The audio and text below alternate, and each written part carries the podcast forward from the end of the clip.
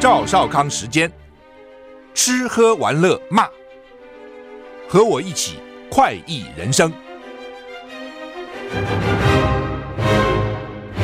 我是赵少康，欢迎来到赵少康时间的现场。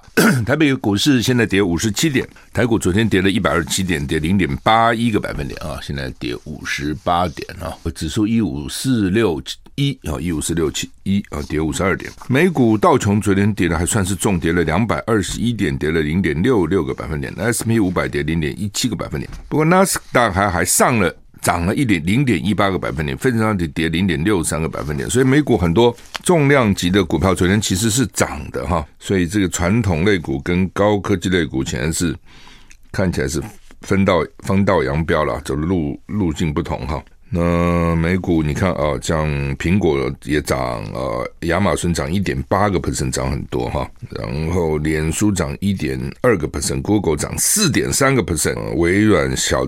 跌零点七个百分点，特斯拉也涨二点一个百分点，所以基本上虽然指数涨得不多哈，只涨零点一八个百分点，纳斯达克，但是呢个股哈，有些高科技股涨得不小哈。台股跌五十六点了，欧股、英国、德国小跌，法国小涨哈。母亲节会下雨了哈，气象局说今天五月十一号上午各地是多云可透光的天气哈，这个很很少看到这种讲多云，但是可以透过光线。就没有乌云密布啊，是有多云，但是光还可以透过来。嗯、清晨北部及宜花、宜兰花莲低温二十到二十一度，中南部及台东低温二十二三度，高温呃，然后呢，白天哈，白天北部东半部高温二六到二十八度，南部高温二九到三十一度，其实还这个天气还好了哈，没有太热哈。那吴德荣说天气持续稳定，今天跟明天哈，那白天暖。晚早晚凉啊，日夜温差大。母亲节礼拜天，米礼拜天凌晨开始，梅雨季的第二波移动性封面就移入了，雨量不如第一波，但是还是各地有雨啊。礼拜一封面东移，天气由北而南好转啊，阵雨后多云。下礼拜二三多云时晴，温度逐日回升，白天高温都在三十度以上哦，就是说。今天礼拜五嘛还好，礼拜六还好啊，礼拜天就有第二波的梅雨来了啊，那礼拜一慢慢又好起来，二三天气好啊，大概就是这样子啊。苏立文跟王毅说坦率长达八小时，我怎么这么厉害？八小时哦，你很难，我很难想象这样一一讲怎么讲那么久，而且应该是不需要翻译嘛，应该都可以用英文沟通啊。那不过应该是可以的啊。不过王毅因为是留日的，我不知道他英文怎样，应该还好。沟通应该可以吧？白宫国安顾问苏立文这两天在奥地利跟中共中央外事委员办主任王毅会晤，这是中国大陆侦察气球一月底啊到美国领空被双方关系搞得恶化以来呢，美中高层首度会面。那美国资深官员说，两个人坦率长谈八小时。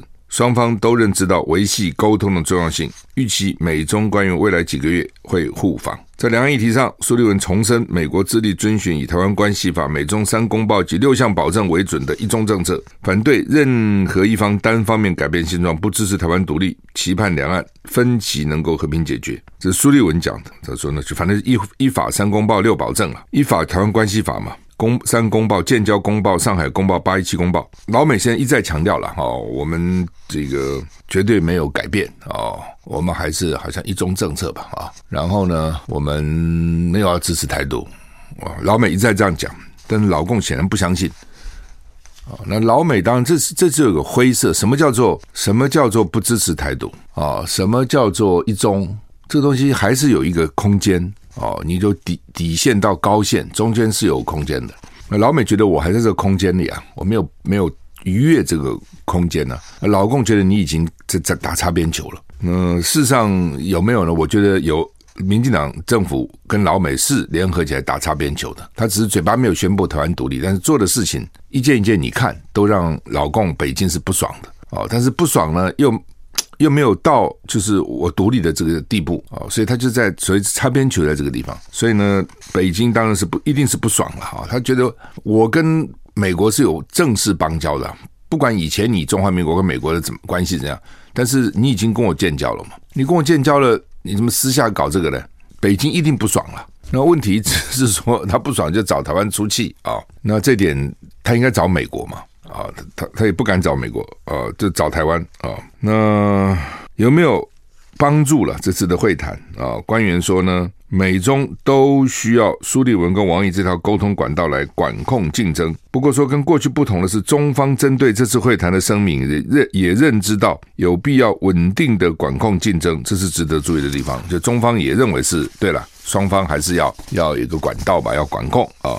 大陆国家副主席韩正今天到荷兰访问，会见荷兰国王跟荷兰总理。荷兰媒体指出，荷兰跟中国关系两大痛点，痛啊，很痛的痛。安全机构报告把中国大陆视为威胁，还有半导体设备厂商 ASML 对中国出出口禁令啊，那是被美国影响的啊。荷兰媒体电讯报啊，叫 The Telegraph 分析，近来荷兰与中国大陆两件事关系紧张。一个是四月间，荷兰军事情报跟安全局、跟情报跟安全总局先后发表年报，直指中国是荷兰最大的资讯跟经济安全的威胁。第二个是全世界市占率超过九成的半导体制造设备生产商 ASML，因为荷兰政府三月宣布进一步管制先进设备出口到中国，掐住中国大陆半导体升级的进程，引发中方反弹。电讯报采采访当地的专家分析，中国大陆会不会报复荷兰？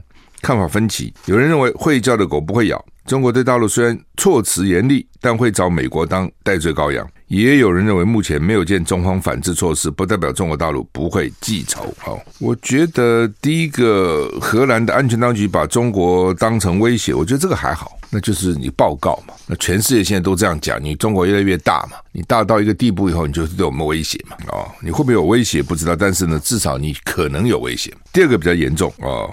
就是 ASML，ASML 是做半导体的设备的，非常重要。那现在禁止出口到中国大陆，这一点哈，对中国大陆半导体当然是有影响的。所以这点我觉得老公会比较在乎了。猴痘说疫情趋缓了，世界卫生组织说不再是国际关注公卫紧急事件。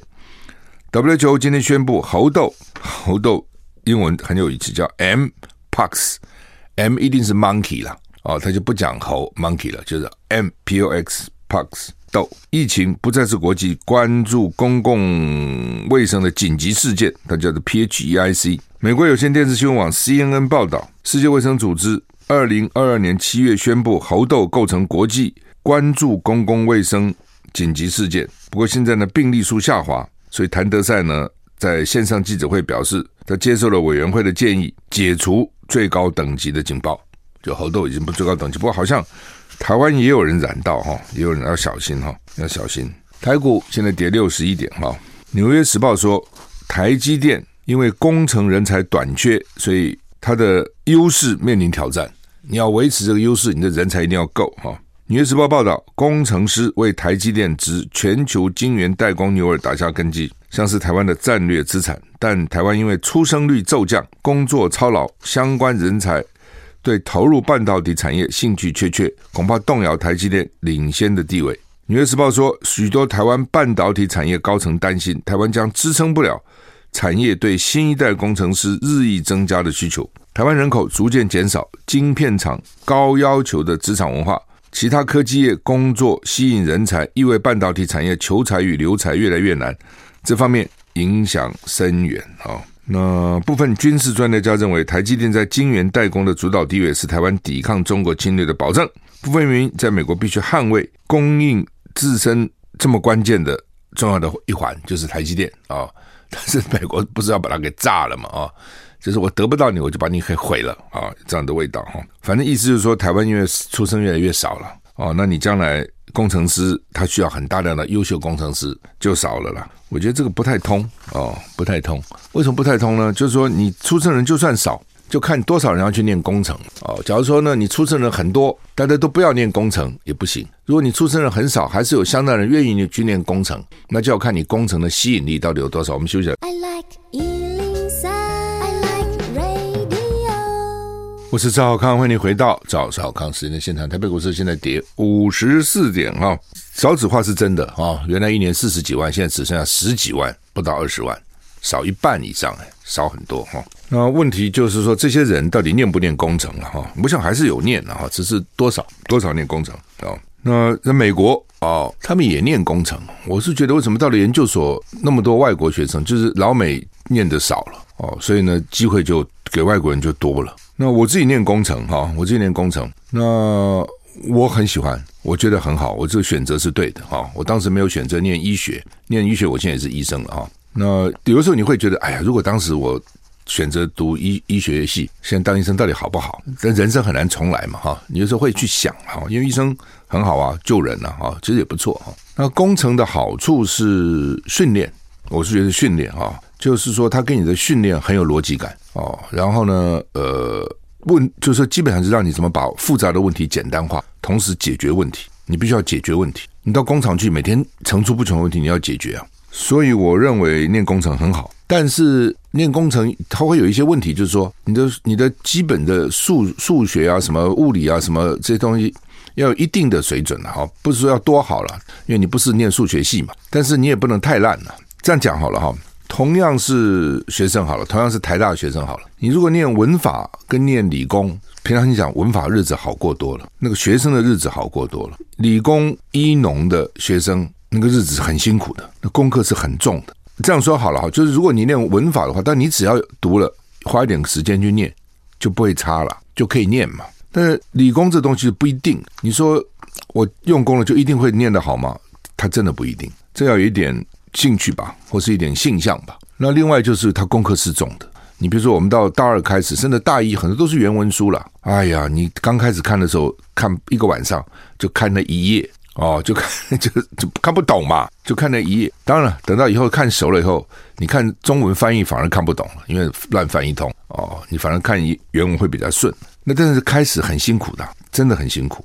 呃，那所以这变成说，好吧，那我如果说花的功夫比别人多哦，事实上从学生开始就是要花的功夫比别人多。那以后工作的环境又很辛苦。我问你嘛，你念工程，你到不管是念土木到工地去，念机械化工、电机到工厂去，那个环境会多好呢？它就是个工厂嘛。第一个，它不会在市区里面嘛，它通常是比较偏僻的地方。像我看我大学生很多在比较偏的地方嘛。好，然后呢，都在工厂里嘛。你我问你们，那个环境会多好呢？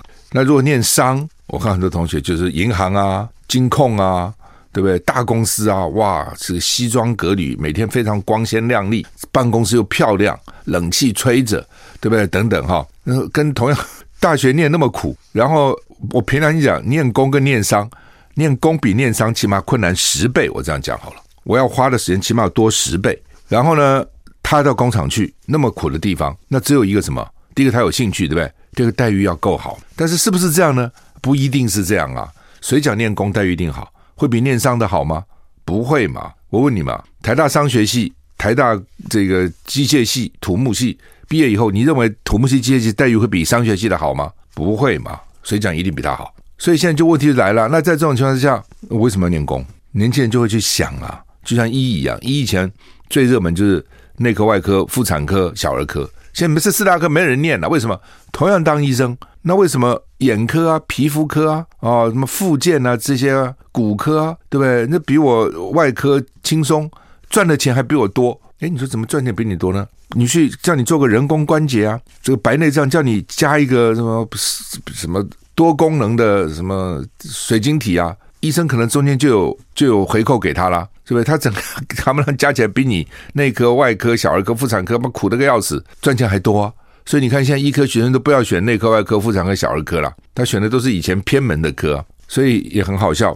以前那个医学院，他按照成绩分发的，成绩最好就分到那四大科，成绩比较差的分到比较偏门的科。现在这个比较偏门科，一个个医生都抖起来了，比那个原来他当时同班最好的四大科赚钱还多，工作还比较轻松。还没那么累，对不对？还可以晚上少急诊病人哦，所以你这是公平不公平？那真的不公平。所以以前我们傻傻的嘛，真的傻傻，因为资讯不够，也没有什么父兄可以教导我们，没有，真的没有，全部自己看。现在年轻人看多了，他就知道了，我要怎么选什么科系啊？这个科系又好念，将来出路还不错哦，也不必受那么多苦，就变这样。我们休息一下再回来。我我是赵少康，欢迎回到赵少康时间的现场。台北股市现在跌七十三点了哈。我刚讲的意思就是说，年轻人现在也很厉害，他也会看啊。然后呢，这个好逸恶劳呢，是人的天性啊，他会找那个呢比较轻松的，然后呢待遇还不错的，工作环境比较好的，一定是这样子嘛。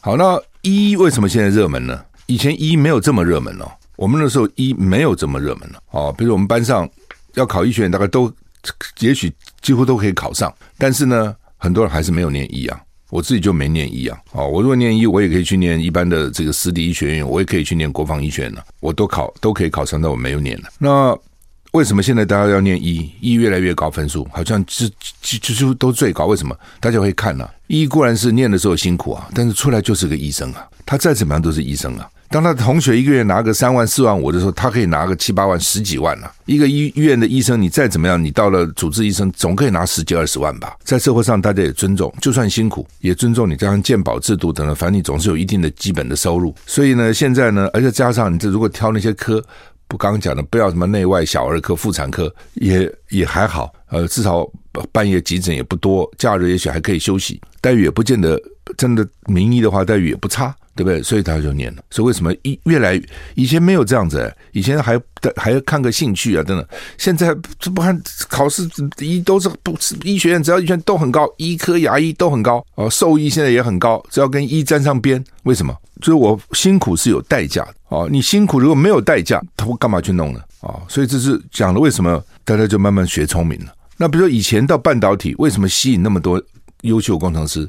他发股票啊。以前半导体这个刚刚起来，你做几年我就给你股票，你可以用多少钱？用面值去算，面值算，股票已经涨了两百块，你还是十块算，薪水重不重要啊？你分到股票比较多啊。但是后来呢，反正这种就是这样的，搞久了大家就眼红了，就为什么他们可以这样子，就开始打压他们说不行。也不能只这样做，而且要做成公司的什么费用等等，那你公司的 profit 就减少了，类似这样，股票就没有那么价值，反正各种制度非把你压下去不可。台湾很多时候真的就是这样子啊，就是我见不得你比我好，你比我好，我就把你干掉，一定是这样。所以呢，慢慢慢慢，高科技业的的吸引力就比以前少，然后的确又很辛苦哦，这个才是主要的原因啊。好，那么台股现在跌六十九点哈。呃，土耳其总统大选，嗯、还有国会议员也在选，五月十四号要举行，今天是十三号哈，今天十二号十三，今天五月十二啊，今天十二是农历的三月二十三，国这个国历的五月十二啊，后天。就礼拜天了，选举，这是土耳其修宪以后的第二次总统大选哦。对于这个已经执政二十年的埃尔段，所以一场艰难的选战哦。这个你搞久了以后，自然就会有很多问题会发生了哈。土耳其今年高通货膨胀、高物价，百姓非常辛苦。那外界认为是最有可能把埃尔段拉下台的机会哈。不过呢，唉，欧永远是这样，在在野党立场各异。有三个人参选，就就很难整合了。在野党就有三个，你执政党已经那么强大了，对不对？你自己想想看，二十年几乎各种东西都被他掌控。那你在野党只有奋力努力，先把执政党拉下来再说。你还搞三个人出来参选，很难整合。这道理也很简单，因为你所谓在野就是非主流嘛，非执政，本来就是异议分子嘛，就是反对执政的意见就是很多的嘛。哦，就是各种不同的意见，这些人哦，他同党都很难整合了，他不同党的整合，你可以想得出来是非常困难的。那不过有一个在野党的候选人刚宣布退选了，而且呼吁集中选票给在野党实力最坚强的候选人。土耳其股市应声上扬，就表示股市是欢迎的，股市是赞成把执政党拉下台的。哦，所以呢，本来有三个。很难整合，各个你吵我吵，后天要投票了，有一个比较弱的一定说好了，我现在退出了，你们票投给那个实力最强的哦，所以股股市就反应热烈了哈。上次二零一八年选五年来，土耳其经过了疫情、货币危机、强烈的地震、经济问题日益恶化，保守派跟世俗派持续冲突，所以呢，到底这个埃尔段能不能成功连任？说目前难以估计，民调对他不见得有利啊。那两党阵营操作女性、LGBT 等性别议题，哦，双方都推出青年政策蓝图，希望吸引年轻人。哎，我看全世界面临的问题都是一样啊，最后要年轻世代来决定，年轻世代到底决定要支持谁哦，变成这是非常关键的一个选举哈。土耳其啊，巴基斯坦哦，前总理呢被逮捕，那最最高法院说违法，不能这样违法逮捕。最高法院巴基斯坦裁决呢，当局逮捕前总理伊姆兰汗违法。那伊姆兰汗因为遭到指控贪污被拘留，在巴基斯坦国内引发了致命的暴力抗议。哈，巴基斯坦最高法院作出裁决，呃，逮捕前总理伊姆兰汗呢，执行方式不合法而且无效。法院已经裁裁决。啊，改由法院来监护，但为了安全理由，他会在警方保护下过夜。换句话说呢，现在说你抓你是违法的，把你杀了，呃，暗杀你，所以呢，警察要保护他。但是警察保护他是不是一点安全，我也很怀疑哈。巴基斯坦前总理过去是板球球星，如今还是广受欢迎啊，原来是运动明星了啊。他说自己官司缠身，是因为政府跟军方想阻止他。重新掌权，两天前被指控贪污就被拘捕，哦，激怒了他的支持者，所以造成这样的结果。我们休息一下再回来。I like 我是赵少康，欢迎回到赵少康时间的现场。台北股市现在跌五十四点。马斯克宣布，推特已经找到新的执行长，是女性，因为他说续六个礼拜后就会上任。马斯克没有公布是谁，那股价上扬。马斯克是特斯拉的执行长哦，那他买把推特买去了。他说：“我的角色会转变成执行主席，就是 Executive Chair 兼技术长 Chief Technic Technology 或者 Technic Officer，负责监督产品叫 CTO 了。我们常常讲 CEO 哦，就是公司的执行长。他说他是兼技术长 CTO，负责产品监督软体跟系统的操作。那这样做法可能可以缓解特斯拉投资人的疑虑。”他们越来越担心马斯克花太多时间在改变推特。在这个消息公布以后呢，特斯拉股价上涨二点四趴。去年十一月，他就表示他希望减少自己在推特的时间，最后找一个新人来经营维持。那问题只是这个新人，第一个呢够不够资格？第二个呢跟他相处如何？这种强势的这种企业主啊，那个个性是非常强势的啊，不是讲不听过吗？就只有偏执者能够生存。在竞争那么激烈的行业里面，只有偏执者能够生存。就是你们都反对，我就非你干到底不可，坚持、坚持、坚持，哎，成功了。那这种人跟人家是很不好相处的了。啊，第一个他觉得别人都不如他嘛。啊，第二个别人搞听不懂他，他也没听不懂别人，所以呢，要相处不是很困难。你看很多例子都不容易的。好，那总算是了哈。台股现在跌四十六点哈。中国时报头版头登的叫做“工商界呼吁 NCC 不要再上诉了，还中天一个公道了”。好，呃，另外呢，行政处分被撤销十次，一个机关哈，法务部长说的确不多见，因为行政法院通常都是袒护行政部门的，真的很奇怪哈。那当然有各种原因啦，第一种就是行政法院拍马屁嘛，法官不要得罪政府了，谁想得罪政府啊？那法官也想自己升迁呢，我干嘛每每次得罪当道呢？啊，所以呢，就是哎，就就就尽量官官相护了，这是一种。第二种就是说，行政部门因为他做任何裁决哈，他。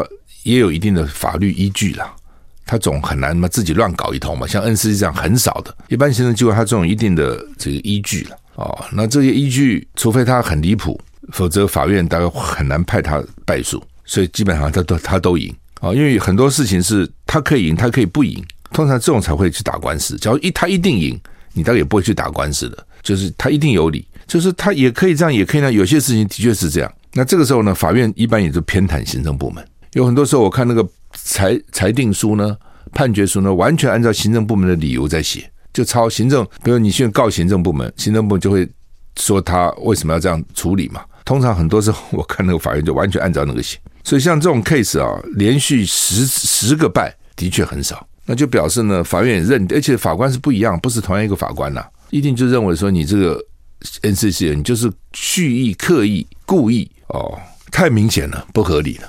才会判你败诉，否则不会的。那但但是你不要高兴太早。他现在高等行政法院一个最高行政法院，最高行政法院的院长就是蔡英文的亲戚。所以那个时候我在节目讲很多次，好像大家都听都不太在乎，这很重要。你最高法行政法院院长怎么可以让蔡英文的亲戚去干呢？对不对？不管他公不公平，你都会认为说会怀疑嘛。因为法行政法院、高等行政法院、最高行政法院就是老百姓最后一关了。他跟政府，他觉得他被政府欺负了，他要去申冤的地方，本来就是不容易了。你要搞个什么行政，这这最这这总统的亲戚去，那他会袒护谁呢？你你会怀疑吗？我我不敢说他一定是这样子，但是呢，你会怀疑他可能是这样子。啊，这不应该的，不应该司法不应该让人家怀疑的。所以为什么说司法像皇后的贞操是不容怀疑的？你怀疑说这个皇皇后奇怪了，她跟那个那个那个大臣或跟那个武士在眉来眼去，他们中间是不是有什么奇怪的事情呢、啊？不能这样怀疑的。皇皇后真的不容怀疑的。但是你现在真的把司法当成皇帝的贞操吗？哎，好吧。所以呢？行政部门呢讲的话啊，也都是奇奇怪怪的啊。譬如说啊，行政院就出来讲说，我们可以帮他啊。那另外呢，这个 NCC 讲话了，NCC 说，我就算重新评分，他还是不及格，知道这意思吗？你是 NCC 的态度就已经知道了。什么意思呢？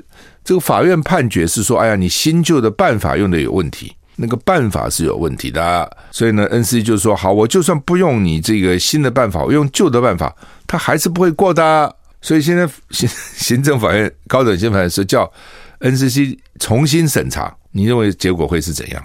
重新审查，我照样给你不过啊？是怎样？你再告嘛？在这段期间，你就是不能恢复播出啊！你去搞好了嘛？搞死你，对不对？你也斗不过他的了哦，他就是这样跟你干了，对不对？他的问题真的不是在那个评分什么用哪一年了，他的问题是我要给你死，我就找想尽办法给你死。哦，然后呢，说你违规违规违规违规，这些违规现在不违规了。那当时是你违规太多，我才把你判判判死的。休息再回来。我是赵少康，欢迎你回到赵少康时的现场。台北股市现在跌四十一点。我刚有听到孙维新教授哈在讲他在知识线上听的这个演讲或是讲课哈，这让我想起来孙维新他在什么大学里面开课哈。热门呢，你要抢要修他的课，抢不到位置的哦，非常非常难，位置抢不容易抢。所以我记得曾经有人政大吧，他去开课就根本抢不到。后来没办法了，问我说认不认识？我说我认识啊，但是我没那么熟啊。我说不过有一个熟的。张大春哦，张他因为有时候每个礼拜还没有当科科博馆馆长，还没那么忙的时候，他一个礼拜要上张大春一次节目，我就跟张大春讲说：“哎，能不能多收个学生？多收个学生是好事嘛，哈！几百个学生一堂课啊，热门挤成这个样子哈！所以我那一听说啊，在知识线上已经开课啊，我觉得是大家的耳福可，只是说大家可能不知道他那么红而已哈，他真的非常红，就大学生只喜欢他。”欢迎他抢修他的课。台股现在跌四十二点啊，台股跌四十二点。联合报头版头：致命四十秒，终结列车刹不住哈。这个当然引起大家蛮大的瞩目，就是说明明你已经看到东西掉下来了，它是先掉下来，那从某个角角度好像是不幸中是大幸了。如果掉在那个车上怎么办？或是掉的时间不是中午，是那个上下班的时间怎么办？那一那是不堪想象的哦。所以呢，十一个人真的是很遗憾。如果时间换成上下班会更惨，三十一楼砰掉下来了，有声音很大声，大家都看到了哦。然后呢，车子还是往前走。那他们是说，哎呀，十三秒刹不住，十三秒如果开汽车的话，其实就已经刹住了。那为什么车子能够刹得住，捷运刹不住？因为呢，他根本没设想到这种状况，这就是哈、哦，太觉得不可能发生了。因为汽车你在路上随时会发生状况。那真是眼观四面，耳听八方，注意力要非常集中。砰，个传一个人出来，砰，一个摩托车在你旁边，砰，一个大车在逼你，你真的是哈，那就就是要非常聚精会神，反应要非常快哦，刹车要非常灵敏。那捷运不需要，没有别人可以走这个路，只有我走啊，所以整个路就是我哦，所以基本甚至它是无人的，就表示根本不需要人，它只要自动管控就好了。那这个事当然是有点怪，包括特斯拉也是一样。对于活动的前面的目标，它很保持警戒；但是对于固定的啊，特斯拉之前出了几次之后，我看都是那个人家在修路，固定的，好像他比较不容易察觉。他说察觉这种动态的固定，他就不知道，他以为这个就是固定的，他就他就没有察觉。那同样的，是不是捷运这些车也是这样子？它掉下来了，咚，在前面的，它变成一个固定的，他就察觉不了了。或是他根本没有轨道的这个察觉的这个设施，他们说只有高铁才有哦，其他都没有。那所以呢，而且一般来讲，很少有这种东西会跑到铁轨上嘛，的确是很少了。那现在就来了，那怎么办呢？而且由天而降啊，这是祸从天天上来啊。所以呢，他们都看到，站务员看到了也阻止不了车子出发，因为自动管控就要出去。车子里面的随车员也看到前面东西掉下来了，他也没办法，来不及了，不知道怎么办。他们虽然是有手刹车，好像来不及的样子。所以这些问题哈、哦，当然就是一环一一环扣一环，一环扣一环。最不应该就是不应该掉下来嘛。你那个这个背怎么可以掉下来呢？好了，那掉下来以后呢，就要处置了，就有有一连串的没有处置。很多的灾祸其实都是这样子哦，一环扣一环，一环中间有一个都没问题哈。好，那么另外中午十二点哈，我昨天有讲啊，这个中广新闻网跟流行网联播爱健康，我找到各种医学的这个泰斗哦，顶尖的医生来讲各种健康问题哈。那除了在中中广你可以听到以外呢，在 YouTube 频道也有叫做爱健康 I Care 在 YouTube 频道，因为中午你可能不见得听得到啊，或者也许你有事情啊，或者不能不见得这个在路上开车听了没听完了，你就上 YouTube 频道去找 I Care 爱健康，这中间就会保留了啊，它好处就是保留了啊，你什么时候听什么时候看都可以哈，而且有影像哈。都可以哈，再讲一次哈，I Care 爱健康在 YouTube 频道哦，YouTube 大家都知道了哦，然后按什么开启，按这个赞，按什么小铃铛，就会通知你，哎，有新的有新的节目来，有新的节目来了哈。呃，所以这个台中捷运哦，他们是因为台中捷运谁去给他盖的呢？是台北捷运去给他盖的。那个时候说啊，台中没什么经验，所以是台北去支援给他盖的哦。所以台中会发生这种事情，台北会不会发生？哦，那当然，台北捷运又分成两种，一种是所谓的中运量，一种就是地下铁。所以捷运这种东西一旦出事，真是不得了。所以呢，一定要很谨慎小心哦。